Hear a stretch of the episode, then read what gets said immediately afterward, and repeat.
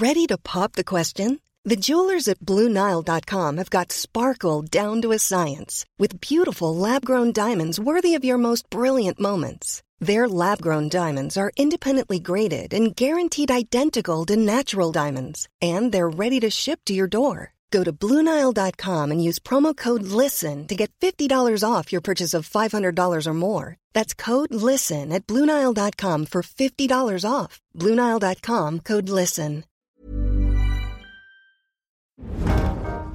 Bevor wir heute in den Aufzug steigen, möchte ich mich erstmal ganz herzlich bei euch bedanken.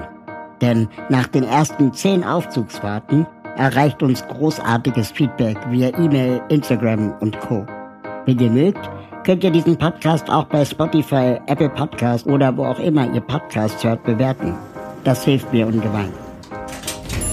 Aber nun zur heutigen Folge. Erinnert ihr euch noch an den März 2020, als Corona gerade so richtig losging?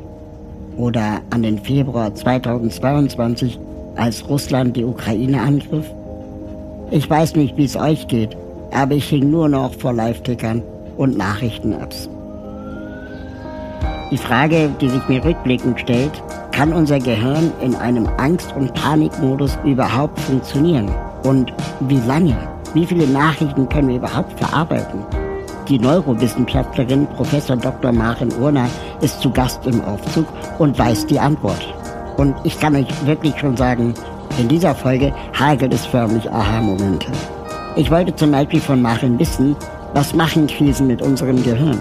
Wie können wir trotz des Dauerkrisenmodus konstruktiv denken? Schnallt euch an, es wird ein wilder Ritt durch die Neurowissenschaften. Aufzugtür auf für Maren Urner.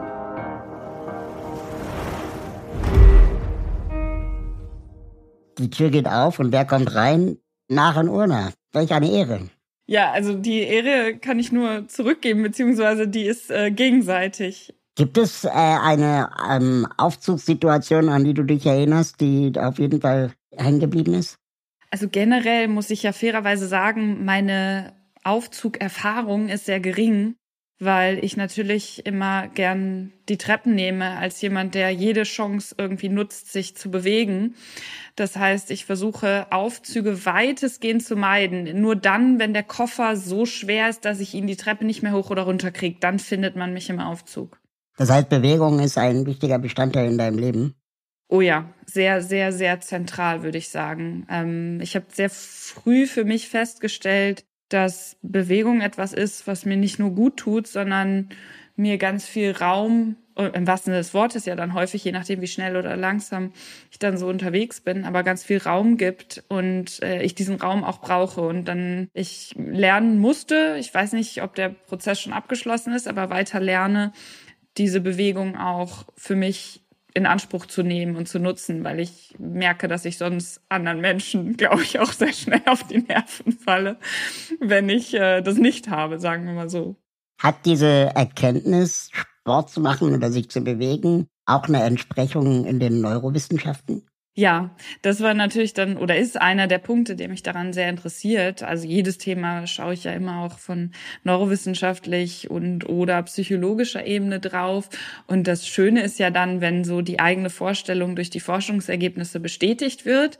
Und so ist das in dem Bereich tatsächlich sehr, sehr eindeutig. Also ähm, sowohl im pathologischen Sinn, also bei Menschen, die schon entsprechende ja, Einschränkungen, Krankheiten von den klassischen psychischen Leiden wie Depressionen und so weiter bis hin aber auch zu anderen Krankheiten, Herz-Kreislauf-Krankheiten, Krebspatienten und so, wo immer mehr Forschungsergebnisse sich ansammeln, die die positive Wirkung von Bewegung am besten oder häufig eben auch gemacht mit anderen Menschen, also der soziale Aspekt natürlich dann auch mit reinspielt, wie positiv sich das auswirkt. Und da ist Bewegung jetzt nicht im Sinne von Hochleistungssport gemeint, sondern wirklich die, ja, jeder Schritt zählt, in diesem Fall im wahrsten Sinne mhm. des Wortes die es äh, sich aufmachen, am besten dann, wie gesagt, mit anderen Menschen und oder in der Natur, weil auch da sind die positiven Auswirkungen sehr gut untersucht. Aber eben nicht nur, wenn quasi schon eine Krankheit vorliegt, das, was ich gerade meinte mit den pathologischen Fällen, sondern auch generell, dass es wirklich so eine der Säulen ist, der, ja, eines gesunden Lebensstils, sich halt regelmäßig und viel zu bewegen. Das fand ich ganz interessant, dass du das gerade so gesagt hast, dass du erfreut warst, dass es äh, in der Wissenschaft auch eine Entsprechung gibt. Das Erste, was mir einfiel, vielleicht ist es aber auch ein, eine kognitive Verzerrung, dass äh, du dadurch ja vielleicht auch die Informationen indirekt gesucht hast. Wollte ich gerade sagen. Und deshalb bin ich dankbar, dass du es ansprichst. Und ich gucke ja dann auch immer mit der Meta, oder ich versuche es nicht, ne? Auch ich bin ja nicht vor diesen kognitiven Biases, den kognitiven Verzerrungen, oder ich nenne sie gerne auf Deutsch auch lieber diesen kognitiven Schnellschüssen. Weil Verzerrung klingt immer so negativ. Das wirft immer so ein mhm. schlechtes Bild auf unser Gehirn. Und wir haben diese, diese kognitiven Schnellschüsse ja vor allem, weil unser Gehirn uns versucht, am Leben zu halten.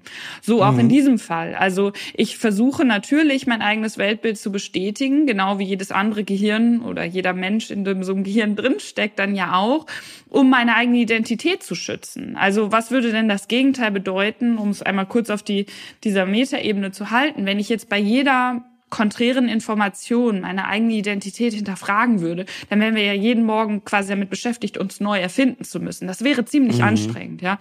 Und deshalb, um, um auf den konkreten Anwendungsfall zurückzukommen, klar, freue ich mich mehr und schaue wahrscheinlich auch mehr und expliziter hin, wenn ich Forschungsergebnisse finde, die dann meine Vorstellung von der positiven Wirkung von Bewegung und Sport bestätigen, als wenn es da negative Ergebnisse gibt. Aber ich denke trotzdem, auch weil ich diese Verzerrungen oder Schnellschüsse ja kenne, äh, denke trotzdem, dass ich eine ganz gute Einschätzung davon äh, habe, weil ich auch versuche, mich selbst dahin zu hinterfragen. Aber wie gesagt, ich bin da absolut nicht vorgefeilt, gar keine Frage.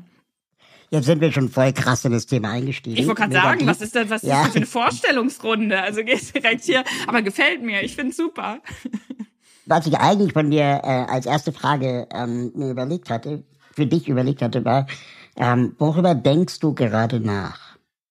Ich denke tatsächlich sehr viel, das kommt ein bisschen wie aus der Pistole geschossen. Das äh, muss ich nicht dran, lange drüber nachdenken, worüber ich gerade viel nachdenke, weil es äh, so prominent in meinem Kopf ist. So, ich versuche es konkret zu machen. Und zwar denke ich sehr viel über einen Begriff nach, der, den wir alle kennen, fast auch alle positiv sehen. Also niemand würde sagen, nee, das ist schlecht oder das ist eine schlechte Eigenschaft. Und wir trotzdem, und wir meine ich jetzt wirklich global als Menschen, uns häufig schwer mit tun.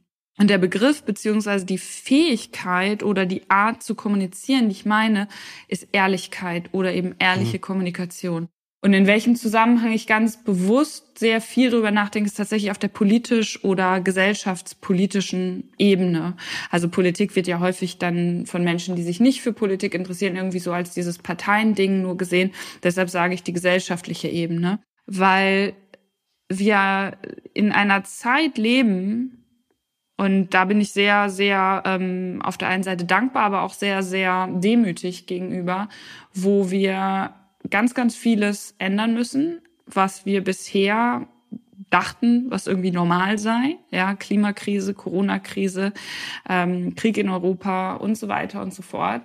Ähm, wir müssen das radikal tatsächlich, also im Sinne von an der Wurzel packend, ändern. Und darüber müssen wir ehrlich reden. Und was ich feststelle oder festgestellt habe in den letzten Jahren, ist, dass wir das noch häufig nicht genug tun. Obwohl wir alle schon als Kinder, ja, lernen, Ehrlichkeit ist total wichtig, ja, man darf nicht lügen und so weiter. Und ähm, es dann trotzdem ab einem gewissen Punkt, ich weiß auch nicht genau, wo dieser Punkt ist, vielleicht hast du eine Antwort drauf oder deine Einschätzung würde mich tatsächlich auch interessieren, ähm, geht es irgendwie verloren, weil bestimmte andere Dinge scheinbar wichtiger werden und dann ist fast klar so, dass gelogen wird oder zumindest nur die halbe Wahrheit gesagt wird oder ja, andere Dinge größere, eine größere Rolle spielen. Dein, dein Thema, mit dem du ja, sagen wir mal, in Deutschland bekannt geworden bist, ist äh, konstruktiver Journalismus. Oder vielleicht kann man das auch erweitern in konstruktive Kommunikation. Das muss ja nicht nur den ja. Journalismus äh, bedienen. Wie bist du denn auf dieses Thema gekommen? Also es ist natürlich wie alles im, im Leben, wenn Menschen äh, Dinge tun, ähm, eine persönliche oder persönliche Erfahrungen. Und ich habe von 2009 bis 2013 in London gelebt und habe dort in äh, Neurowissenschaften promoviert und habe natürlich sehr viel Zeit mit Forschung und der Analyse von äh, Hirndaten verbracht und habe parallel aber eben auch in einer Stadt gelebt. Also London hatte zu dem Zeitpunkt, ich weiß gar nicht, was die genaue Zahl ist, acht, ungefähr acht Millionen Einwohner. also einer Stadt, äh, wo einige Länder weniger Einwohner haben oder viele Länder, ja, wo unheimlich viel passiert und wo unheimlich viele tolle Organisationen und Menschen an den Lösungen und Herausforderungen unserer Zeit arbeiten, also Lösungen für die Herausforderungen unserer Zeit arbeiten. Und ich habe mir viele Vorträge, Veranstaltungen, äh, alles Mögliche ja angeschaut und man man kann und das kennt man ja ein bisschen so aus Berlin, ne? Wem erzähle ich das? Ja, kann man jeden Tag im Prinzip ganz viele Dinge tun äh, und und kennenlernen und äh, vergisst dann vielleicht auch das eigentliche Arbeiten oder ne, das, was man auch tun sollte, aber wie auch immer, habe halt gemerkt, dass es so viele Menschen und Organisationen und Initiativen gibt, die wirklich an den großen Stellschrauben arbeiten. Habe dann auch mit einigen, ähm, also sowohl im journalistischen als auch so im NGO-Bereich mich auseinandergesetzt und teilweise mit denen zusammengearbeitet und habe aber gleichzeitig gesehen, dass das, was medial abgebildet wird, dem überhaupt nicht gerecht wird. Also so dieser, diese Disbalance, äh, Mismatch quasi zwischen dem, was da draußen in der Welt an Lösungswille und auch Arbeit und Initiativen da ist und dem, wie wir die Welt sehen, weil sie uns medial entsprechend dargestellt wird. Und so dann auch der, du hast es ja richtig gesagt, ne, der erste, sozusagen mein erster Initialzugang zur konstruktiven Kommunikation war äh, über den Journalismus und ich dann eben auch diese ja, Bewegung, kann man so sagen, kennengelernt habe, dass es eben den konstruktiven Journalismus als solches schon gibt und allen voran und das ist die Herausforderung, die mich dann auch in der Zeit in London sehr stark angefangen hat zu beschäftigen, überrannt hat, würde ich fast sagen, nämlich das große Thema der Klimakrise beziehungsweise die Veränderung unserer eigenen Lebensgrundlage aufgrund von menschlichem Handeln und dass wir entsprechend dies, diese Herausforderungen und die dafür notwendigen Lösungen und Veränderungen auf individueller, gesellschaftlicher, systemischer Ebene überhaupt nicht adäquat besprechen. Ja und habe dann eben äh, mir überlegt, was kann ich vielleicht als kleiner Mensch, äh, als Puzzleteil, ich habe eben schon mal die Puzzleteile erwähnt, ja, als Puzzleteil in diesem ganzen Geflecht aus Menschen, Organisationen und diesem großen Ding, was wir irgendwie das Leben nennen, dazu beitragen, damit das ein ganz kleines Stück besser werden könnte. Und habe dann eben Perspective Daily mitgegründet mit einigen anderen ähm, ausreichend verrückten Menschen, die gesagt haben, wir machen das einfach mal ähm, und haben dieses Online-Magazin für konstruktiven Journalismus auf die Beine gestellt und habe dann immer mehr gemerkt, deshalb bin ich sehr dankbar, dass du es gerade schon gesagt hast, ja, dass es halt nicht nur, wäre ja auch zu schön gewesen, wenn es nur ein Problem im Journalismus ist, dass wir konstruktiver reden müssten und berichten müssten, sondern dass es eigentlich alle gesellschaftlichen Bereiche umfasst. Dass es egal ist, ob wir hier um persönliche Beziehungen, über persönliche Beziehungen sprechen, über Unternehmenskommunikation, oder über politische Kommunikation, das, was mich jetzt sehr stark auch umtreibt. Hm. Jetzt haben wir ja eine sehr komplizierte Welt, scheinbar. Frag mich, ob es nicht immer kompliziert war und wir jetzt es einfach nur auf dem Silbertablett serviert bekommen, wie kompliziert sie ist. Wir haben Klimakatastrophe, wir haben Krieg, wir haben Hunger, Migration. Heißt es am Ende des Tages, dass alles nicht so schlimm ist und die Medien uns das auch alles zu negativ zeigen? Oder ähm, glaubst du, dass wir eher eine Perspektive brauchen, die auch Lösungen aufzeigt, die dann aber letztendlich eine Recherche mehr für den oder die Journalistin bedeuten? Äh, es, es bedarf einer ähm, äh, komplexen Antwort. Ich gebe mir Mühe, es äh, möglichst nachvollziehbar auf den Punkt oder auf ein paar Punkte zu bringen. Also das erste oder meine persönliche Einschätzung dieser Komplexitäts Komplexitätsfrage, ist schon das Wort ist zu komplex für mich, ähm, ist, dass die Welt nicht komplexer oder komplizierter geworden ist, aber, und das ist die gute Nachricht, wir mehr und mehr von der Welt verstehen. Weil wir diese wunderbaren Gehirne in unseren Köpfen haben und die, unsere Vorfahren diese wunderbaren Gehirne haben und einfach eine unheimliche Neugier und Entdeckungsdrang ähm, unsere Spezies an den Tag legt, was uns dazu gebracht hat, dass wir sowas wie Wikipedia, Smartphones auf den Mond fliegen, Impfstoffe entwickeln, ich weiß nicht was, ja, Zahlen messen, auswerten, all das tun können und auch sehr erfolgreich machen und damit natürlich und daher ja auch meine Aussage mit die wertvollste Ressource ist unsere Aufmerksamkeit oder die Zeit, so viel mehr Informationen zur Verfügung haben, dass eine Lebenszeit nicht ausreicht, um all das zu tun. Ja, also da gibt's ja dann diese schönen Grafiken, die zeigen, in wie kurzer Zeit sich jeweils die Informationen Informationen, die in der Welt sind, verdoppeln, verdreifachen, verx-fachen. Mhm. Ja, so. Das heißt, die Welt an und für sich ist nicht komplexer geworden, aber unser Zugang dazu, weil wir so viel mehr entdeckt haben schon, ist komplizierter und damit natürlich auch komplexer geworden. Und jetzt ist ja die große Frage, wie schaffen wir es als Menschheit? Also die ganz große kleine Frage für unsere gemeinsame Fahrt hier Zeit heute. Wie schaffen wir es denn eigentlich ein gutes Leben zu führen? Und das eben nicht nur jetzt und hier, sondern vielleicht auch, wie wir es klassisch kennen, nachhaltig im Sinne von für die Folgegeneration. Und ähm, da sehen wir auf ganz, ganz vielen Ebenen, dass es halt positive Entwicklungen gibt. Nicht nur bei der Masse an Informationen, zu denen wir einen Zugang haben, sondern wenn wir zum Beispiel so große Dinge anschauen wie Lebenserwartung, ja, die hat sich innerhalb von sehr, sehr kurzer Zeit, also kurz jetzt bezogen auf die Menschheitsgeschichte bisher, total erhöht, ja, in den meisten Ländern ähm, äh, sogar verdoppelt. Das sind alles riesige Fortschritte, Kindersterblichkeit und so weiter, ja, riesige Fortschritte wo ja auch Menschen wie Hans Rosling oder Max Rosa, ne, Factfulness, Our World in Data, für die Leute, die ein bisschen weiter schauen wollen im Nachklang oder ihr das auch in den Show Notes entsprechend vielleicht verlinken wollt, schauen wollen. So dieses, ja, die meisten Menschen heutzutage, geprägt durch ein mediales Bild in unserer, in Anführungsstrichen, westlichen Welt, haben ein zu negatives Bild von der Welt.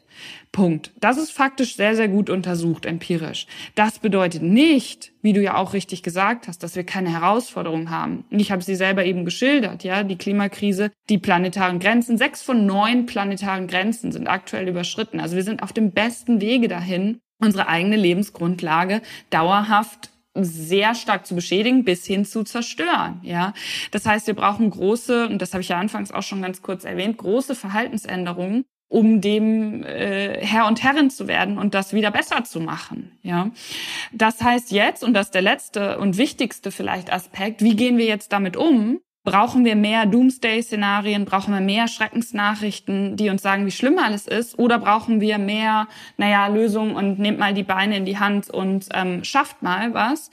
Und da spreche ich in dem Zusammenhang ganz gerne von einem Korridor. Und zwar einem Korridor, der, wenn wir uns jetzt die beiden Extrempunkte vorstellen, auf der einen Seite halt so ähm, den Wert stehen hat, ja, ist alles nicht so schlimm und lass mal machen. Ja, also so dieses laissez-faire und wir fahren halt nochmal zweimal nach Mallorca und das Schnitzel will ich mir jetzt auch nicht nehmen lassen und so weiter, um das mal so ein bisschen plakativ runterzubrechen. Ähm, alles nicht so schlimm. Und das andere, der andere Extrempunkt, Panik. So, beide helfen uns nicht weiter. Warum?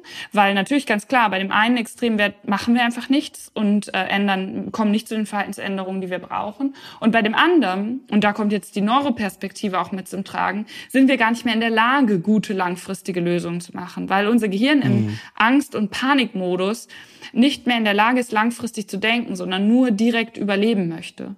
Das heißt, wir brauchen diesen Korridor oder müssen den Korridor medial und auch gesellschaftlich konstruktiv bespielen, wo wir die Dringlichkeit ganz klar vor Augen haben, erfahren, begreifen. Die deutsche Sprache ist da ja so wundervoll, ja. Wir müssen das begreifen, wir müssen das erfahren, wir müssen erleben, wie die Herausforderungen sind, was bedroht ist und was das bedeutet und müssen aber gleichzeitig auch kommuniziert bekommen und selbstwirksam erleben und erfahren, was wir selbst zu einer besseren Zukunft beitragen können.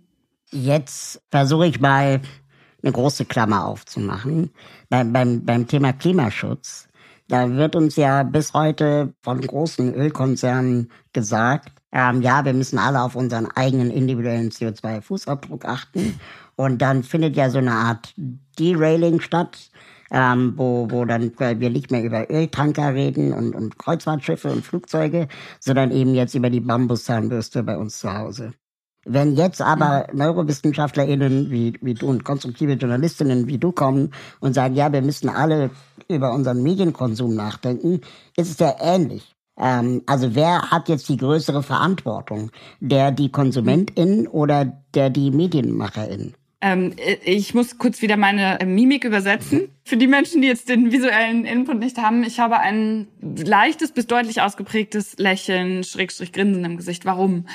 Weil dass für mich genau diese Fragestellung ähm, oder Debatten ähm, ein wunderbar, wunderbar im Sinne von anschauliches Beispiel dafür sind, und jetzt schlage ich wieder den Bogen zur Ehrlichkeit, was in gesellschaftlicher Kommunikation häufig fehlt, damit es von mir, und das geht jetzt nicht um mein Label, ja, das Prädikat konstruktiv bekommen würde. Was meine ich damit? Die Frage sollte nicht sein, wer hat die größte Verantwortung, wer ist schuld, sondern die Frage sollte sein, wo wollen wir eigentlich hin? Mhm. Und dann ehrlich zu fragen, was brauchen wir dafür? Und das fasse ich gern zusammen. Ich habe ja in, in meinem letzten Buch raus aus der ewigen Dauerkrise, um hier mal zwei Sekunden Werbeblock mhm. einzubauen, ganz, ganz, ganz, ganz unoffensichtlich, habe ich ähm, das Konzept des dynamischen Denkens ähm, entwickelt. Und die erste Zutat von diesem dynamischen Denken umschreibe ich mit der Kernfrage, wofür statt wogegen. Mhm. Und das ist ein wunderbares Beispiel dafür. Denn wenn wir hingehen und fragen, was wollen wir eigentlich erreichen? Wollen wir eine gut informierte Gesellschaft? Und das klingt ja fast so wie so ein Träumchen, ne? Also wird man ja fast für ausgelacht und als naiv im, im negativen mhm. Sinne abgestempelt. Wollen wir eine gut informierte Gesellschaft, die in der Lage ist, die großen Herausforderungen, allen voran die Klimakrise anzugehen und konstruktiv zu behandeln? Ja, da wird ja fast gesagt, ja, Mädchen, geh mal zurück und spiel mit den Ponys so, ja? Aber um bei dem Punkt zu bleiben, dann brauchen wir natürlich beides. Also wenn wir es auf die konkrete Fragestellung anwenden. Wir brauchen RezipientInnen, die verantwortungsvoll mit ihrer Zeit, der Aufmerksamkeit ihrer wichtigsten Ressource umgehen, ihren Medienkonsum kritisch hinterfragen. Mhm und immer wieder sozusagen gegenchecken und auch das, was ich meinte, öffentlich Menschen wie du das diskutieren und diese Fragen anregen. Und gleichzeitig, nicht auf der anderen Seite, ganz wichtig, sondern gleichzeitig mit zusammen ähm, eine konstruktivere Berichterstattung Medienhäuser, ähm, Verlage, was auch immer, ja, die sagen, was ist eigentlich unsere Aufgabe in diesem Puzzle? Mhm. Welche Puzzleteile wollen wir wie einfärben? Welche Berichterstattung liefern wir? Was sind unsere Incentives? Was sind die Belohnungsstrukturen? Und da sind wir natürlich ganz schnell auch bei der Finanzierungsfrage. Ja, ganz große anderes ähm, Fass, was in dieser Klammer, die du aber gerade aufmachst, natürlich ein ganz, ganz wichtiger Faktor, also ein großes Puzzleteil, um bei dem Bild zu bleiben ist. So, und genauso dann hinzugehen und ehrlich zu kommunizieren, was brauchen wir dafür, statt zu fragen, wer hat die größte Verantwortung, beziehungsweise noch schlimmer, wer ist schuld an der Misere. Welche Rolle spielt dabei Naivität? Also müssen Medien naiver einfach auch drumherum blicken oder müssen wir als KonsumentInnen vielleicht auch naiver andere Medien mal ausprobieren, die dann vielleicht auch nicht äh, die Medien sind, die wir kennen? Ja, ich, ich würde sagen, ja. Naiv heißt nicht unkritisch. Mhm. Das ist ganz wichtig. Naiv heißt auch nicht, ich mache es jetzt tatsächlich mal äh, äh, mir selbst äh, widersprechen. Ich habe ja gerade gesagt, wir sollen wofür statt wogegen, aber ich muss gerade den Naivitätsbegriff, denke ich, ein bisschen abgrenzen, weil er so gerne missverstanden wird, als mhm. eben dieses dümmlich, unkritische, ne, ähm, naive Kindchen, was irgendwo drauf guckt. So. Ähm, das heißt das alles nicht. Was es aber stattdessen heißt, um jetzt zu dem Wofür zu kommen, mit einer frischen, neuen fachfremden, noch unbeschmutzten, im wahrsten Sinne des Wortes, Perspektive auf Fragen, auf Meinungen zu schauen, hat eben auch was mit Ehrlichkeit zu tun, weil ich mich ehrlich mit einer anderen Perspektive auseinandersetze. Und das klingt so einfach, ist es überhaupt nicht. Ja, wer das mal versucht, und ich, ich arbeite da selbst, ich würde sagen, täglich dran, ich, zumindest versuche ich's, ja, mich anderen Perspektiven, ich sage ich auch ganz bewusst, auszusetzen, mich damit zu beschäftigen und ähm, versuchen, aktiv zuzuhören. Das ist ja ein Begriff, der ähm, sowohl im therapeutischen als auch generell in der Psychologie sehr stark benutzt wird und auch eine absolut ähm, wichtige, zu Recht, wie ich denke, wichtige Rolle spielt, weil dieses aktive Zuhören ist eben alles andere als passiv, wie der Name schon sagt, und ist etwas, eine Fähigkeit, eine Eigenschaft oder neudeutsch ein Skill, den wir lernen müssen und der, um noch mal kurz ähm, äh, vielleicht auch den, den Bogen noch weiter zu schlagen, Stichwort Bildung, ja, weil da wird ja dann viel über Medienkompetenz und so weiter gesprochen, mhm. bei unserer Thematik, die wir hier gerade haben, aber der eben auch in der Bildung bisher noch zu kurz kommt. Und ähm, das bedeutet nicht, ganz wichtig, weil das natürlich ähm, dann häufig Tür und Tor offen macht für ja, die Verwechslung, wie ich es auch immer gerne sagen, zwischen Meinung und Fakten. Ja, also jeder hat das eigene, hat das Recht auf seine eigene Meinung, aber nicht auf seine eigenen Fakten. Das bedeutet nicht, dass wir uns jeden Schmuh anhören sollten oder uns mit jedem, naja, wissenschaftsfeindlichen oder auch menschensfeindlichen, verachtenden Dingen auseinandersetzen sollen. Ja, aber eben mit Perspektiven, die auch wofür statt wogegen fragen, aber vielleicht erstmal von unseren unterschiedlich sind. Kann man diese, diese Naivität oder diese Neugier, kann man das lernen? Ja, das ist eine total ähm, äh, schöne äh, Forschungsrichtung mittlerweile, kann ich sagen, die Neugierforschung. Ein äh, Freund von mir der auch Neurowissenschaftler ist und der aktiv auch jetzt seine eigene Forschungsgruppe mittlerweile mittlerweile in Wales hat ähm, zum Thema Neugier und was macht das in unserem Gehirn. Vielleicht ganz kurz, es gibt einen Unterschied zwischen sozusagen State und Trade Sachen. Also State heißt halt in dem Zustand, also ich bin jetzt hier gerade neugierig, weil du mir vielleicht was Spannendes erzählst oder wir eine gute, spannende Unterhaltung haben. Und dann den Trade, also die Eigenschaft oder Persönlichkeitsmerkmal zu haben, das ist eher eher eine neugierige oder eine nicht neugierige Person. Mhm. Und was jetzt da aktiv erforscht wird und untersucht wird, ist, inwieweit kann man diese Persönlichkeitseigenschaft trainieren, zum Beispiel, indem man Menschen häufiger in den Zustand der Neugier versetzt. Also quasi dadurch, dass man die Summe an im State, im Zustand neugierig zu sein, erhöht, führt das dazu, dass man dann auch ein neugieriger Mensch wird. Und die Kurzantwort ist, tatsächlich kann man das ein Stück weit lernen. Und warum ist auch schon neurowissenschaftlich, zumindest in äh, ein wenig untersucht ähm, und lässt sich ganz gut so zusammenfassen, wenn wir neugierig sind. Und das Bild hat der, ähm, der Freund von mir halt ganz schön gezeichnet, finde ich. Dann ist unser Gehirn in so einem Art Strudelmodus. Also dann sind wir nicht nur auf die Sache, die wir gerade spannend äh, finden und äh, die wir mit Neugier untersuchen, anschauen, erforschen, wie auch immer, neugierig, sondern dann sind wir automatisch für alles, was uns begegnet, neugieriger. Also es kreiert quasi einen anderen Modus in unserem Kopf. Ein bisschen so das Wollensystem, mhm. wie es auch manchmal beschrieben wird, wird angeregt. Und das hängt natürlich zusammen mit unserem Belohnungssystem. Also deshalb funktionieren zum Beispiel auch diese Clickbait-Überschriften, ja, weil wir ja die Neugierlücke füllen wollen. So, und wenn wir jetzt also mehr Menschen in diesen Neugierzustand bringen, indem wir sie das ausleben lassen, was sie sowieso schon spannend finden, dann führt das tatsächlich langfristig oder kann langfristig dazu führen, dass sie generell neugieriger unterwegs sind und das am Ende des Tages sorgt natürlich dafür, dass wir generell als Gesellschaft neugieriger unterwegs sind und hoffentlich auch die Verhaltensänderungen, die wir ohnehin brauchen, leichter an den Tag legen können. Du hast gerade Clickbaiting gesagt, dann könnte ja ein super Titel für diese Podcast-Folge sein. Sieben Tipps, wie du neugieriger wirst. Äh, Tipp Nummer sechs wird dein Leben verändern. Richtig, richtig, genau. Und dann würden wir garantiert die Zugriffsraten erhöhen und, äh, und dafür sorgen, dass ganz, ganz viele Menschen. Wir können es ja ausprobieren. Wir können ja einen AB-Test draus machen. Genau. Das kannst du ja vielleicht an die Redaktion weitergeben. Aber als du jetzt quasi deine Neugier geschult und trainiert hast und naiv, äh, sagen wir mal, dich mit Good News äh, aktiv beschäftigt hast, welche Good News hat dich zuletzt beeindruckt? Naja, da muss ich eine kurze Einschränkung machen. Ich sage ja nicht, wir brauchen mehr Good News. Ich sage ganz mhm. klar, wir brauchen mehr Constructive News, ja. Und da mhm. gibt es tatsächlich einen wichtigen ähm, fachlichen, sachlichen Unterschied. Also Good News oder ähm, wie die, die, der Subbereich des Journalismus da ist, der positive Journalismus, ist ungleich, wenn wir es als Gleichung aus oder ich als Gleichung es aufstelle, Constructive oder äh, konstruktiven Journalismus. Mhm. Weil es bei den guten Nachrichten oder den äh, positiven Journalismus Journalismus eben darum geht, wirklich, wie du sagst, ne, hauptsächlich einfach nur das abzubilden, was gut läuft in der Welt.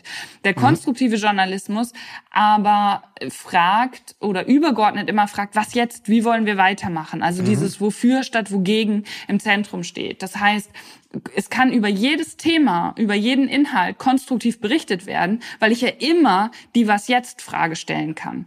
Positiver Journalismus, aber natürlich einen ganz großen Teil an Themen oder äh, Zusammenhängen einfach per Definition ausblendet, weil eben nur über das Positive berichtet werden soll. Mhm.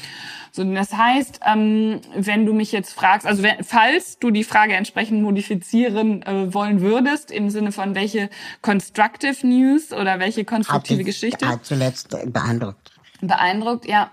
Ähm, ich denke tatsächlich, die Berichterstattung, das war ein Artikel bei Perspective Daily geschrieben von äh, Benjamin Fuchs, der in Wuppertal verschiedene zukunftsorientierte Wohnformen, also im Sinne von Häuser, von den unterschiedlichen Ländern oder unterschiedlichste Länder ein bisschen wie so eine Mini-Expo für zukunftsorientiertes Wohnen ähm, mhm. besucht hat und die dann auch, wie ich fand, sehr anschaulich und sehr eindrücklich dargestellt hat mit Ideen, die mir neu waren teilweise. Also einige Sachen kannte ich und das war halt ganz schön, weil ich mich nicht komplett dumm, naiv äh, sozusagen gefühlt habe, sondern äh, an ein paar Sachen anknüpfen konnte, aber ich auch ganz viel Neues dazugelernt habe und ich gedacht habe, ja, ähm, wir können das tatsächlich schaffen. Ähm, wir müssen da einfach so ein bisschen unsere ja Default-Parameter, ne, ähnlich wie bei so einem Smartphone. Es gibt ja immer Standardeinstellungen und äh, die müssen wir einfach ein bisschen neu justieren.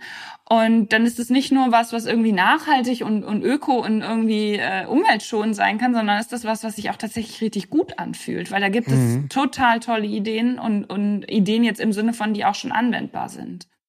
Als Aktivist für, für Inklusion und Barrierefreiheit bin ich in den letzten Jahren zu einer Erkenntnis gekommen, wo ich wirklich mal von einer Expertin wie dir, sagen wir mal, eine Bestätigung oder eine Ablehnung äh, äh, abholen wollte. Und zwar gibt es beim, also im Bereich Behinderung oder wahrscheinlich auch im Bereich Migration, wird sehr häufig gesagt, wir müssen die Barrieren in den Köpfen abbauen. Und ähm, wenn man dann konkret fragt, die PolitikerInnen oder die Soziallotterien wie Aktien Mensch, was das konkret bedeutet im Handeln, also was, was, was heißt das, was machen sie jetzt mit dieser Information, dass sie Barrieren in den Köpfen abbauen wollen, dann ist die Antwort immer Aufklärung. Also Werbespots, Plakate, Broschüren.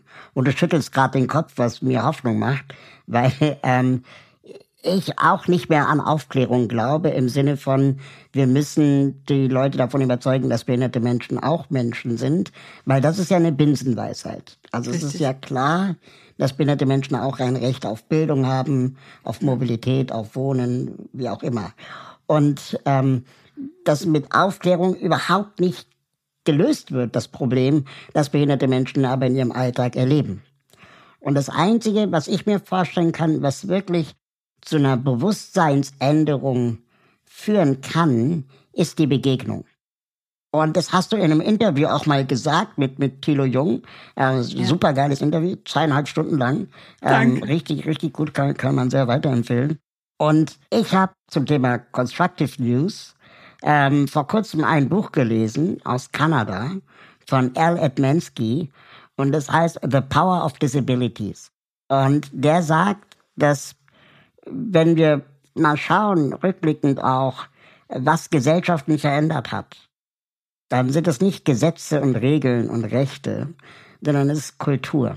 Mhm. Also Kultur der Begegnung, die Kultur der Wertschätzung ähm, und dass wir auch neugierig sind auf das, was ich noch nicht kenne äh, und nicht, dass wir sagen, trotz der Behinderung malt er oder sie ein Bild, mhm. sondern er oder sie malt ein Bild und zufällig ist er oder sie behindert. Ja. Ich, ich, oh, ich, also ich, du hast es schon gesagt und man hört es an meinem Stottern. Mm, ich habe ganz viel genickt. Ich habe ganz viel, was ich dazu potenziell sagen könnte. Ich versuche ein paar Sachen zu sagen und ich sage parallel auch, ich habe äh, eine Gänsehaut gekriegt bei dem, was du gerade gesagt hast, weil es mich berührt hat. Und das ist vielleicht der perfekte Startpunkt ähm, für meine Antwort. Du hast das Wort Bewusstseinsänderung geschafft und das gesagt und das ist natürlich ein Wort, was als für mich als Neurowissenschaftlerin ganz, ganz starke Bedeutung hat. Also ich habe vielleicht zum Hintergrund in der Promotion in der Forschungsgruppe gearbeitet, die äh, Aufmerksamkeit und Bewusstseinsforschung gemacht hat. Und der Begriff des Bewusstseins oder des Bewusstwerdens ist natürlich für mich ganz, ganz stark geprägt. Also ich habe da eine sehr unnaive Sicht drauf, versuche aber trotzdem immer auch wieder neue Perspektiven damit reinkommen zu lassen. Und mit Blick auf deine Frage ist es ich will nicht sagen die Antwort auf alle Fragen, weil das wissen wir ja ist 42, aber ähm, ist die Antwort auf, wie du schön gesagt hast, auf wirkliche Veränderung besteht in der Bewusstseinsänderung. Mein Slogan ist ja auch, alles beginnt in unserem Kopf. Und mit mhm. Kopf meine ich eben nicht den vermeintlich rationalen Denkapparat, sondern den Fühl-, Denk- und Menschseinsapparat, der uns, ich hatte eben schon mal so auf dieses Erfahren und Begreifen hingewiesen, ja, der uns erleben, vielleicht um noch einen anderen Begriff zu nennen, erleben mhm. lässt, der Begegnung schafft. Das war ein Begriff, den du ähm, auch, glaube ich, gerade erwähnt hast, ja. Weil nur das lässt uns wirklich Dinge ändern. Um es noch plakativer zu machen, ich habe äh, äh, zu Anfangszeiten von Perspective Daily, als ich mich mit dem Thema Klimaleugnung beschäftigt habe, einen Artikel geschrieben, der hatte die Überschrift Fakten, Fakten, Fakten, Fragezeichen, nein. Wo ich genau das eben äh, geschildert habe, dass Fakten natürlich wichtig und zentral sind, ja. Wir brauchen die Information, wir brauchen den Zugang, aber es reicht halt überhaupt nicht aus, um eine Bewusstseinsänderung, jetzt greife ich den nochmal ganz bewusst auf, den Begriff, zu schaffen, weil wir einfach nicht so funktionieren. Nochmal, unser Gehirn und damit wir sind kein Computer. Da gibt's nicht, ja, und jetzt haben wir hier eine neue Information, mach mal eben ein System-Upgrade, Update oder lösch das alte, sondern wir erleben die Welt, wir nehmen die Welt wahr, wir interpretieren die Welt. Und da spielen Begegnung und Erfahrung und das persönliche Begreifen die zentrale, die wichtigste Rolle. Und jetzt schließe ich den Bogen ganz groß zum Thema Ehrlichkeit und der so entscheidenden Rolle von Emotionen. Weil da haben wir uns ja im Prinzip in unserem Gespräch ja auch schon ganz viel drum äh, gedreht oder drüber gesprochen, obwohl wir das Wort nicht erwähnt haben. Ja, mhm. Vertrauen, ähm, mhm. Oder zu sagen, wie, wie, wie spreche ich über bestimmte Menschen? Was macht es mit mir? Ich habe meine Gänsehaut erwähnt. Ähm, du hast erwähnt, wie du 20 Jahre lang ne, aus deiner jetzigen Sicht falsch auf ein bestimmtes Thema geschaut hast, es dann anders begriffen hast, dein Bewusstsein geändert hast. Naja, nur über die persönliche Erfahrung. Mhm. Und darum ist es so wichtig, dass wir diese Räume schaffen. Und jetzt ein letzter wichtiger Punkt, den, der mich auch zum Lächeln gebracht hat, als du gesagt hast, Kultur ist die Veränderung. Ich hatte, ähm, mache ich auch da eine vielleicht äh, halb persönliche Geschichte, also halb persönlich im Sinne von, äh, sie ist persönlich, aber ähm, äh, soll jetzt irgendwie nicht hier so ne meine Home Story sein. Ich habe eine Wanderung gemacht mit meiner besten Freundin im Harz und wir haben das Thema Kultur aufgegriffen. Mhm. Und ich habe lange Zeit Kultur als etwas gesehen, naja, Film, Fernsehen und Co. Ja. Mhm. Und in dieser Unterhaltung haben wir immer mehr gemerkt, wie sehr Kultur eigentlich das komplette menschliche Zusammenleben meinen könnte oder Total. vielleicht auch meint, ja? ja. Und warum es deshalb so zentral ist, dass wir darüber sprechen, ähm, dass wir genau diese Räume anders schaffen, damit wir diese Bewusstseinsänderung schaffen. Mhm. Und dazu dann die letzte, äh, muss ich natürlich, möchte ich natürlich als Wissenschaftlerin auch eine Studie zitieren. Der letzte Datenpunkt hier an dieser Stelle meiner Antwort es gibt eine wunderbare Studie, die weltweit geschaut hat, in welchen Gruppen, Kulturkreisen und so weiter Stereotype am geringsten ausgeprägt sind, weil das knüpft auch an deine Frage an. Das war die mhm. Studie, die in meinem Kopf hochgepoppt ist, als du das deine Schilderungen gemacht hast. Und natürlich aus Sicht der Neurowissenschaft und genau dieser, dieser Darstellung total logisch, da wo wir diversesten, die diversesten Gruppen haben, also wo die Welt mhm. am buntesten ist, im wahrsten Sinne des Wortes, sind die Stereotype am geringsten ausgeprägt, weil meine Normalvorstellung von dem, wer oder was wie dazugehört, ja einfach viel breiter ist. Und das ist doch die riesen positive Botschaft. Super, super spannend, weil das nämlich jetzt mich eigentlich zu der nächsten Frage bringt. Ich habe mich vor ein paar Wochen mit einem Filmregisseur unterhalten und Drehbuchautoren. Und, und der hat gesagt, der hat ein großes Problem damit, wenn Dinge, egal ob es Festivals, Straßenfeste, Veranstaltungen, Partys, Diskos oder Filme sind, ähm, wo im Titel schon gesagt wird, was von dir als Rezipient oder Konsument erwartet wird. Also Beispiel das Mittendrin Festival. Mhm. Ja. Ähm, oder, keine Ahnung, Gesundheit für alle. Mhm. Oder so. Wenn, wenn, dann, dann wird ja schon suggeriert, und von dir erwartet, dass wenn du dir das anguckst, wenn du da hingehst, dass du mittendrin bist, sein willst, das gut findest, was auch immer. Das würde jetzt aber einen Skeptiker vielleicht gar nicht erreichen. Das heißt, wir würden die ganze Zeit in diesem Festival sowieso nur Eulen nach Athen tragen, mhm. wo sowieso schon alle bekehrt sind. Mhm. Das heißt, wir müssten wahrscheinlich schon im Titel von solchen Veranstaltungen darüber nachdenken, würde das jemanden, der kritisch oder skeptisch ist, Abholen. überhaupt abholen und einladen. Würde ja. ich mich mittendrin fühlen, wenn, wenn, wenn es mittendrin heißt, wenn ich ein Skeptiker bin. Ja, wenn ich eigentlich gar nicht mittendrin sein will, ja, weil ich definiere genau, mich genau. ja darüber, dass ich links, rechts, oben, unten oder genau. sonst wo stehe. Ja. Genau. Total äh, wichtiger, spannender Punkt, weil wir jetzt, ähm, als hätten wir uns abgesprochen, was wir nicht getan haben, ähm, bei der zweiten äh, Zutat des dynamischen Denkens gelandet sind. Also das ist das, was in meinem Kopf als erstes hochploppt wie definieren wir eigentlich Gruppen? Weil genau das ist das, worüber ich nachdenke, wenn ich, wenn ich dir da aufmerksam zuhöre. Die Frage ja, wen will ich anziehen beziehungsweise interessieren für, ich sage jetzt mal ganz so theoretisch oder abstrakt wie möglich, ja, für eine bestimmte Thematik, Fragestellung. Mhm. Und da sind wir natürlich auch bei der Kraft der Rolle der Kommunikation, Wörter in diesem Fall, ne, Bilder können das entsprechend dann ja unterstützen und so, aber bleiben wir vielleicht mal bei der verbalen im Sinne von wirklich die Wörter als Kommunikation und dann sind die natürlich total stark, weil ein einzelnes Wort, und du hast ja schön anschaulich Beispiele genannt, dafür sorgen kann, dass Menschen dann sagen, nee, das will ich ja genau nicht, also gehe ich auch nicht dahin. Und genau. die Gruppierung, die Diskriminierung, diskriminieren heißt ja nichts anderes als unterscheiden, ja, mhm. genau dann schon stattfindet.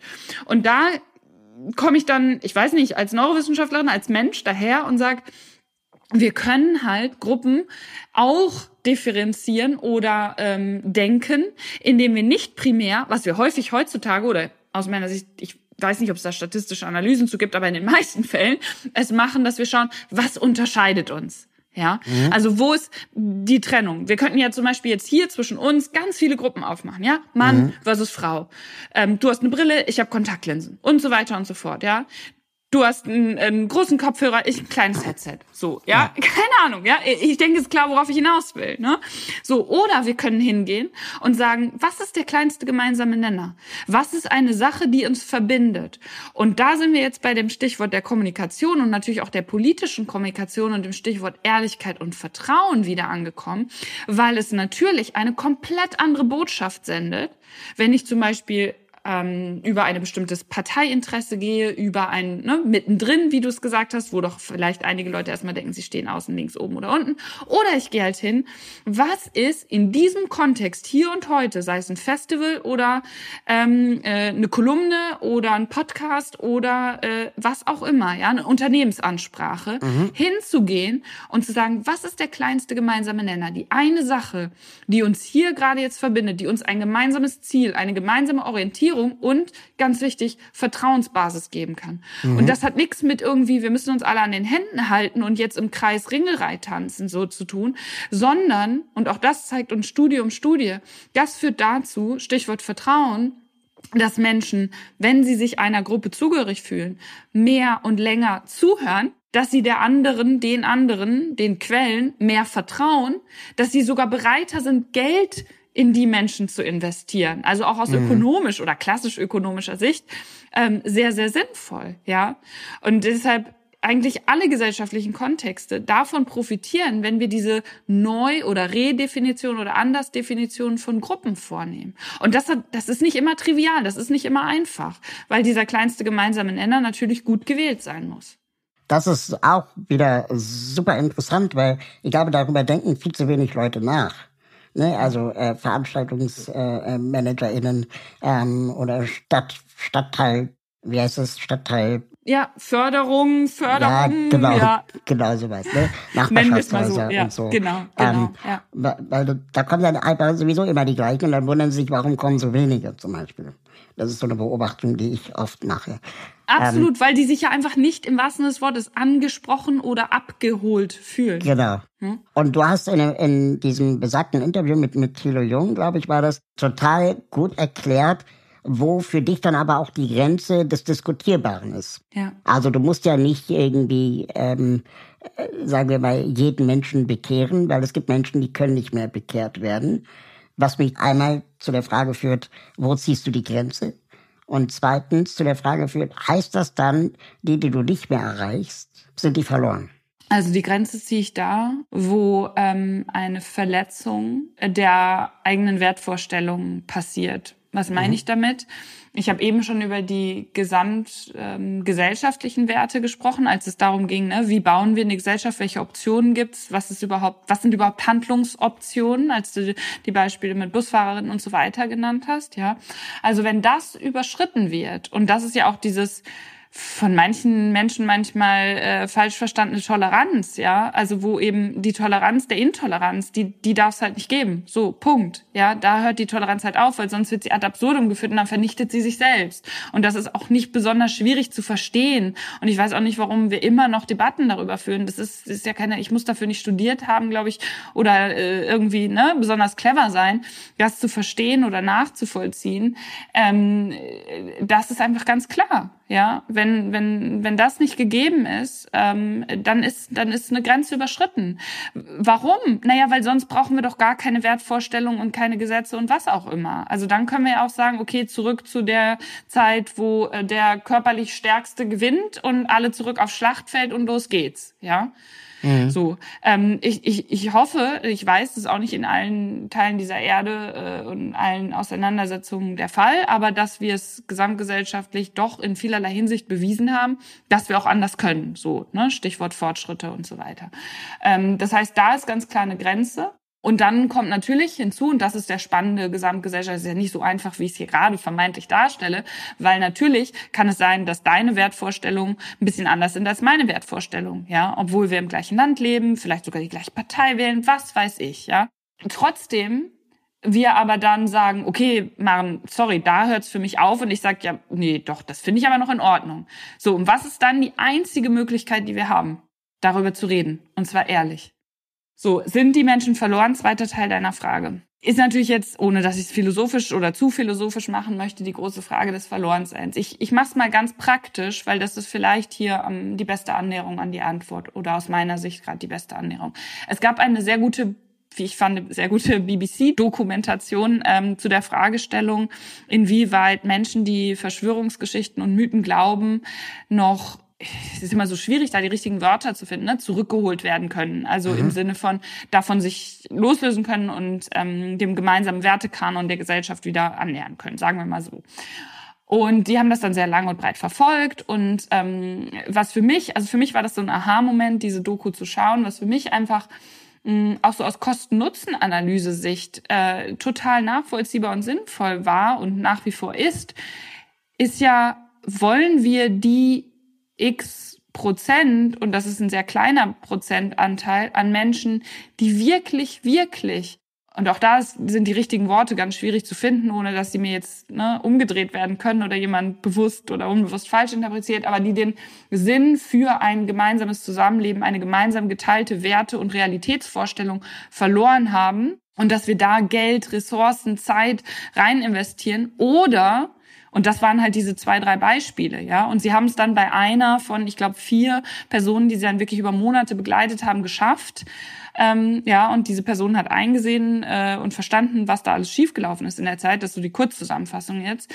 Ähm, oder ist es nicht sehr viel sinnvoller, die große, und dieser Prozentsatz bewegt sich auf jeden Fall im zweistelligen Bereich, große gesellschaftliche den großen gesellschaftlichen Anteil, so rum ist es besser formuliert, an Menschen, die verunsichert sind, die auf der Suche nach Antworten sind, die Selbstwirksamkeit erfahren wollen, die einfach vielleicht manchmal überwältigt sind angesichts, auch das hatten wir heute schon, der vielen Informationen, die da sind, der Komplexität, die da überall, egal in welchem Thema und, und welchem Zusammenhängen auf uns einprasselt, ja im wahrsten Sinne des Wortes, sich nach Antworten, nach Klarheit sehen, dahin zu gehen und zu sagen, Stichwort ehrliche Kommunikation, welche Strukturen brauchen wir, um den Menschen Sicherheit zu geben, weil das, was unser Gehirn am meisten möchte, ist Sicherheit.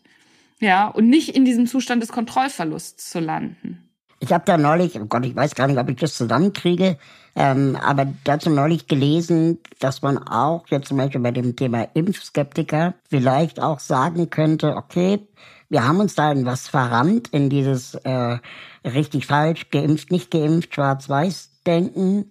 Wir müssen jetzt auch wieder Anschlussfähigkeiten finden für die Leute, die Angst vor der Impfung immer noch haben. Ja. Ähm, was jetzt nicht automatisch sie zu äh, ähm, ImpfgegnerInnen macht. Also ich verstehe genau, was du meinst, aber das ist wirklich super kompliziert, ja. weil wir ja schon auch beobachten und ich habe da neulich auf Zeit Online einen sehr besorgniserregenden Artikel gelesen, ähm, auf vielen Ebenen besorgniserregend, wo es um das sogenannte Cave-Syndrom ging.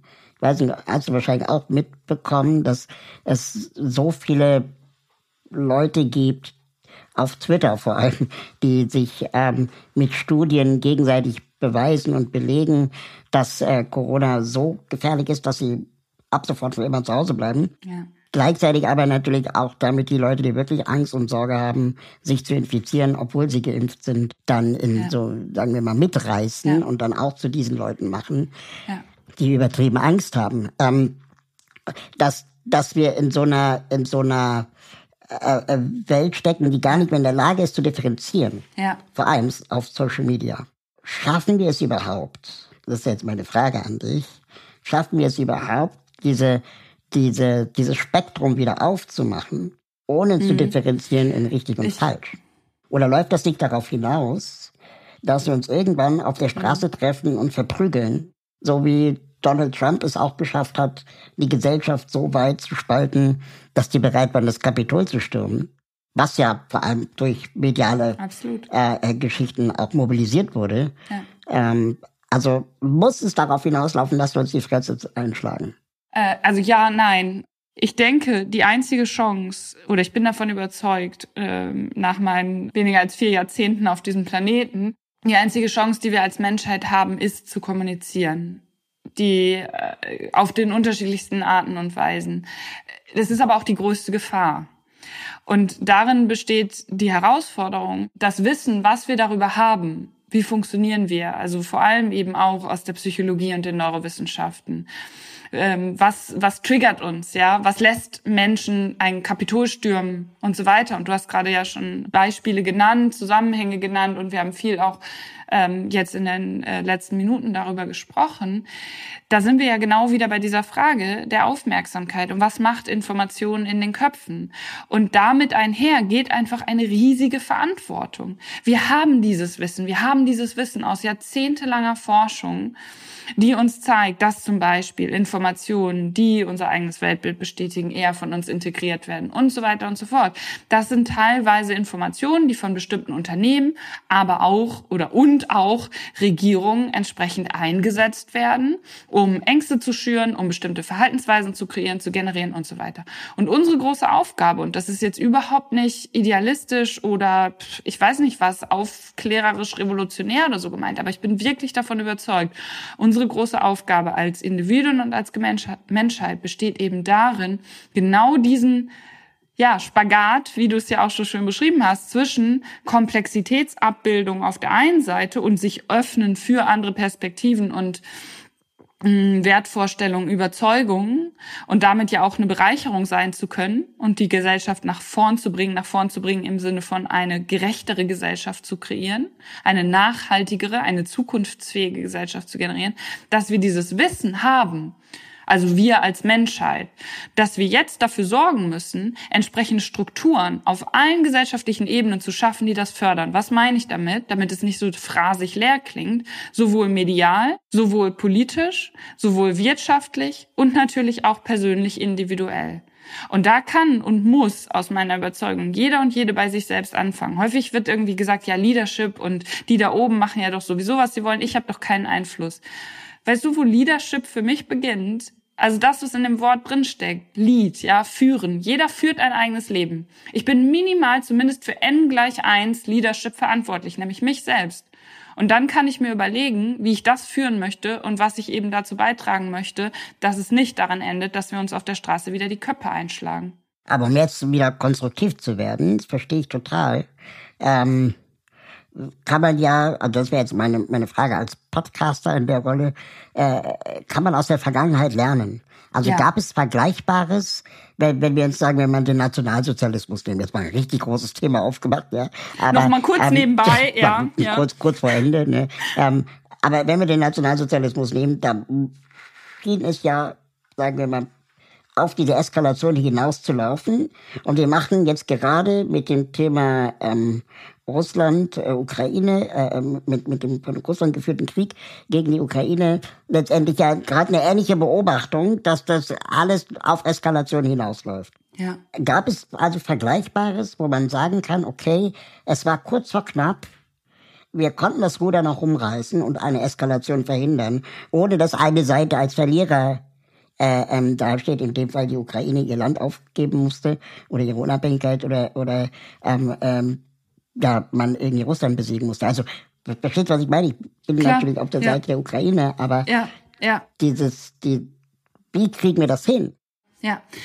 Und das ist das, was ich meine mit dem, wir wissen, also wir jetzt wieder, die Menschheit hat das Wissen, ähm, wann Menschen wir besonders anfällig dafür sind, zum Beispiel extremen Positionen zu glauben. Wie oft hören wir jetzt hier oder wie oft höre ich und bestimmt du auch in Gesprächen, ähm, Unterhaltung oder so, ja, wie können denn die das glauben? Wie können die denn davon ausgehen? Und das ist doch völlig klar, dass das eine Lüge ist und so weiter und so fort, ja. Wenn unser Gehirn, und jetzt mache ich es natürlich nochmal, äh, hebe ich es nochmal auf die Neuroebene, weil das ist natürlich die Grundlage, also eine Gesellschaft sind ja immer ganz viele Individuen, ja. Und wir hatten das schon das Thema Aufmerksamkeit und Zeit. Wenn unser Gehirn in einem Angstzustand ist, in einem Unsicherheitszustand, also in einem Krieg oder kurz davor oder in einer Pandemie oder sonst was, ja, in einem, einem Zustand maximaler oder sehr hoher Verunsicherung, dann sind wir besonders empfänglich für möglichst klare, einfache Antworten. Mhm. Und das ist ja auch völlig klar, ja. Also, weil es um das direkte Überleben geht. Und aus evolutionsbiologischer Sicht wir eine Ansage brauchen und nicht darüber anfangen nachzudenken, was in 20 Jahren vielleicht sein könnte, weil bis dahin sind wir tot. Ja, also wenn wir nicht jetzt und hier handeln. So, und deshalb besteht die zentrale gesellschaftliche Herausforderung darin, und das ist halt das Gemeine, in einer Situation, die eigentlich maximale Dringlichkeit, wir hatten vorhin ja den Korridor, ne, mit Panik versus Entspannung, maximale Dringlichkeit, egal ob in einer Kriegssituation mit Blick auf die Klimakrise und so weiter, erfordert, müssen wir trotzdem in uns die Ruhe finden und haben, um wirklich eine gute, langfristig überlegte Entscheidung, also unser Hirn nutzen zu können, die kognitiven Ressourcen, die wir in uns haben, nutzen zu können, das müssen wir schaffen. Und das muss auch die Politik schaffen, das müssen wir als Gesellschaft schaffen. Das ist die zentrale Herausforderung. Aber es ist uns nicht geholfen. Und das ist ganz, ganz wichtig, wenn wir jetzt uns in ja, ideologischen Grabenkämpfen verlieren ähm, und, und, und dann wieder, wie du es ja eben auch gesagt hast, die Köpfe einschlagen. Also das wäre, wenn ich das mal ganz global auf der Metaebene denken möchte, wäre ja mehr als ironisch für die Zivilisationsgeschichte der Menschheit. Ja, hm. wenn wir es nicht schaffen, das hinzukriegen. Um es noch depressiver zu beenden, ähm, Nein, nein, nein, Moment, Moment. Ich sag, stopp, bevor du sagst, ich möchte dazu noch hin, äh, da noch hinzufügen, ich hoffe natürlich jeden Morgen, und ich meine, das ist der Grund, warum ich morgens aufstehe, ähm, dass es nicht so kommen wird. Wenn ich davon mhm. überzeugt wäre, dass es so kommen würde, dann äh, könnte ich mich auch wie der Käfer auf den Rücken legen und warten, bis die Welt untergeht. Aber dieses Gefühl haben wir ja trotzdem manchmal, ne? Also dass wir glauben, es ist, es ist, es ist die Welt brennt. Ja, und nach einer Studie der Lancet Planetary Health sagen 56 Prozent der Jugendlichen, dass die Menschheit verloren ist. Ja. 75 Prozent von ihnen sagen, sie haben Angst vor der Zukunft. Was können unsere ZuhörerInnen also jetzt tun, um ein konstruktives Weltbild zu entwickeln, zu erhalten, ohne dass es sich wie Verzicht anfühlt? Ja. Weil ich glaube, dieses, ähm, ich muss mein Verhalten ändern, ist sehr schnell sowas wie, ich verzichte auf Dinge, an die ich gewohnt bin. Mhm. Aber ich könnte sie auch ersetzen durch Dinge, die besser sind. Richtig. Und da sind wir wieder bei der zentralen äh, Frage des Wofür statt Wogegen, ja. Also wegzukommen von dieser Verzichtsmentalität oder diesen Verzichtsdiskussionen ist ein ganz zentraler Aspekt dabei, bei diesem, wir müssen alles oder vieles anders machen, aber eben nicht mit der Brille darauf zu schauen, dann nimmt mir ähm, jemand etwas weg, die Regierung oder die Reichen, die Armen, die ich weiß nicht was, ja, nehmen mir etwas weg, wollen mir etwas nehmen von meinem Kuchen und so weiter und so fort, sondern, und das sind wir wieder bei der Kommunikation, und du hast, hattest vorhin die Beispiele bei den Festivals und bei den äh, Regisseuren genannt, ja, mhm. mit dem mittendrin, die Frage ja auch, welche Wörter benutzen wir an der Stelle? Und wie definieren wir dann, was diese Veränderung bedeutet? Was meine ich damit? Naja, indem wir halt primär fragen, was gewinnen wir eigentlich? Mhm. Worum geht's eigentlich wirklich? Was ist das Ziel dahinter? Und dann zu schauen, was ist der zusätzliche Gewinn? Und ich hatte vorhin, als du mich nach der konstruktiven Geschichte gefragt hast, die mich als letztes inspiriert hat, über die neuen Möglichkeiten des Wohnens, des Lebens gesprochen. Ja, also ich kann halt hingehen und sagen, okay, wir müssen uns alle einschränken, wir müssen alle auf weniger Quadratmetern wohnen und so weiter und so fort. Oder ich kann halt hingehen und den Fokus, unsere Aufmerksamkeit, unsere wichtigste Ressource, darauf richten, was das eigentlich an positiven Nebeneffekten gar nicht, sondern Haupteffekten mit sich bringt. Gibt es denn ganz konkret von dir gelernt als Handlungstipp ähm, ein, äh, ein Veränderungsverhalten deines Medienkonsums, von dem wir lernen könnten? Also wie oft guckst du Tagesschau oder Nachrichten oder so? Ja, also ich habe keinen Fernseher, ich gucke also nicht linear nur. Ähm, das ist weiß ich nicht, ob gut oder schlecht, weil, ähm, oder doch, ich weiß es im Sinne von, für manche Menschen ist das gut, für manche schlecht. Was meine ich damit? Es geht vor allem darum, sich bestimmte Gewohnheiten zu schaffen. Und für manche Menschen ist ein Gewohnheitsreiz ähm, eine bestimmte Uhrzeit, weil du jetzt ja auch explizit nach Tagesschau gefragt hast, ja, zu sagen, sich feste Zeitpunkte wirklich im Tagesablauf zu schaffen, wo wir konsumieren, sorgt, also Medien konsumieren in dem Fall, sorgt dafür, dass wir nicht die ganze Zeit unser Gehirn in dieses dieses ständige Abwägen bringen, weil das ist ja der Reiz bei der Dauerverfügbarkeit, ja. Mhm. Ähm, wie viele Menschen und nicht nur junge Menschen klagen darüber, dass sie eigentlich zu gar nichts mehr kommen, dauernd abgelenkt sind, sich nicht mehr konzentrieren können und so weiter. Naja, das ist genau diese Über, das Überangebot, die zu vielen Optionen, das ständige sich ablenken können und ständig unser Gehirn in diesen Zustand zu bringen, mache ich's oder mache ich's nicht.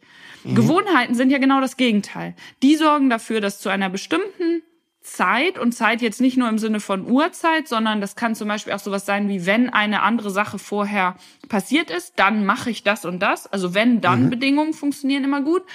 Ähm, dann eine Sache zu tun. Also zum Beispiel zu sagen, mein Medienkonsum ist vor allem morgens, könnte ja dann bedeuten, du hast Deutschlandfunk erwähnt. Ich mache morgens immer Deutschlandfunk Kultur an und höre da dann ein oder maximal zweimal die Nachrichten. Genau aus diesem Grund, was du sagst. Ne? Also A, äh, repetitiv und B, dann zu sagen, okay, das ist jetzt vorbei und dann kommt der nächste Schritt. Ja, also sich wirklich Gewohnheiten, Routinen zu schaffen, die einen nicht in dieses ständige und damit aufmerksamkeitsverplempernde Abwägungsverhalten bringen. Aber jetzt ganz konkret bei dir. Wie konsumierst du Medien? Also ich habe sehr starke, äh, würde ich sagen, sehr starke Routinen äh, ausgeprägt im Sinne von, also das, was ich gerade schon sagte, ich höre morgens tatsächlich meistens Deutschland von Kultur, meistens über die App, ähm, weil ich ja auch viel unterwegs bin und sonst, ich mhm. habe aber auch noch so ein altes, ein Radio habe ich tatsächlich, ein Fernseher habe ich nicht, ein Radio habe ich. Und dann habe ich so ein paar Newsletter, vor allem thematisch orientiert, ähm, zum Beispiel zum Thema Klimakommunikation, ähm, Neurowissenschaften und andere Dinge, die mich äh, thematisch sehr fokussiert interessieren, die ich dann in verschiedenen Rhythmen zugeschickt bekomme und dann mir ganz explizit eben auch Stichwort diesen Zustand, diese Routine schaffe, wo ich sage, jetzt nehme ich mir da eine halbe Stunde oder x Minuten für Zeit, genau das zu tun, damit ich nicht dieses Springverhalten an den Tag lege. Aber hast du zum Beispiel Push-Notifications an oder aus? Nein, aus. Und das ist genau der Punkt. Ich lasse mich halt nicht andauernd davon ablenken, sondern ich entscheide bewusst, wann ich es nutze. Weil ich genau mhm. weiß, dass jede Push-Nachricht ansonsten dafür sorgt, dass ich ja aus dem rausgenommen werde, was ich eigentlich gerade versuche zu tun. Super, super, super, super mega spannend. Das schreit nach einer zweiten Folge, die wir irgendwann äh, wir. bei einer anderen Rückfahrt mit dem Aufzug ähm, äh, äh, fortführen müssen. Äh, eine Frage, die ich allen Gästinnen dieses Aufzugs immer stelle, ähm, mit der Bitte, nicht die eigene Organisation zu nennen. Ähm, welchen Verein oder welche Organisation hältst du für besonders unterstützenswert und wohin können unsere HörerInnen sich wenden, spenden, engagieren, wie auch immer? Wo du sagst Spenden und tatsächlich hatte ich es vorher schon im Kopf, effektiv spenden. Also das ist eine Organisation, die ähm, aufgrund von bestimmten Kriterien untersucht, welche Organisationen besonders sinnvoll ihr Geld einsetzen, die Spendengelder. Und sinnvoll meint hier jetzt den meisten positiven Nutzen für Menschen haben. Ähm, und da wirklich sehr empirisch vorgehen und schauen, ob es zum Beispiel sinnvoller ist, Schulbücher zu kaufen, Entwurmungskuren oder Moskitonetze und so weiter. Und effektiv Spenden ist davon der deutsche Ableger dieser übergeordneten Bewegung des sogenannten Effective Altruism oder auf Deutsch dann des effektiven Altruismus. Was ich ganz vergessen habe, dich am Anfang zu fragen. Wo sind wir eingestiegen und wo steigst du jetzt gleich aus? Puh, ähm, also ich ähm, bin eingestiegen aus einem Gespräch kommend mit einem ehemaligen Masterstudierenden, den ich betreut habe, und einem äh, anderen Wissenschaftler. Hatte, wir arbeiten gerade gemeinsam an einer Publikation. Mhm. Und ähm, jetzt geht's weiter in, ich weiß gar nicht, welcher Etage wir jetzt sind, das musst du mir sagen. Wahrscheinlich in Etage 42 nehme ich an, ne? Ja, natürlich. Geht's weiter äh, mit einem Gespräch, ich weiß nicht, ob ich das hier jetzt öffentlich sagen möchte, mit Hajo Schumacher. Ah ja. Liebe Grüße. Ich war neulich bei ihm im Podcast. Richtig ähm, aus. War, war, war ein nettes, sehr nettes Gespräch, wirklich. Da wünsche ich dir ein schönes Gespräch da drüben. Danke. Und ich freue mich auf eine Fortsetzung. Ich auch sehr. Danke für deine Zeit. Sehr gern. Tschüss. Ciao. Danke fürs Mitfahren. Wenn ihr mögt und euch diese Folge Spaß gemacht hat, bewertet diese Folge bei Apple Podcast, Spotify oder wo auch immer ihr zuhört. Alle Links zur Folge sowie die Menschen, die mich bei diesem Podcast unterstützen, findet ihr in den Show Notes. Schaut da gerne mal rein. Wenn ihr meine Arbeit unterstützen möchtet, würde ich mich freuen, euch bei Steady zu begrüßen. Mit einer Steady-Mitgliedschaft bekommt ihr exklusive Updates von mir und die Gelegenheit, mich zweimal im Jahr persönlich zu treffen. Im Aufzug ist eine Produktion von Schönlein Media. Ich freue mich auf das nächste Mal hier im Aufzug.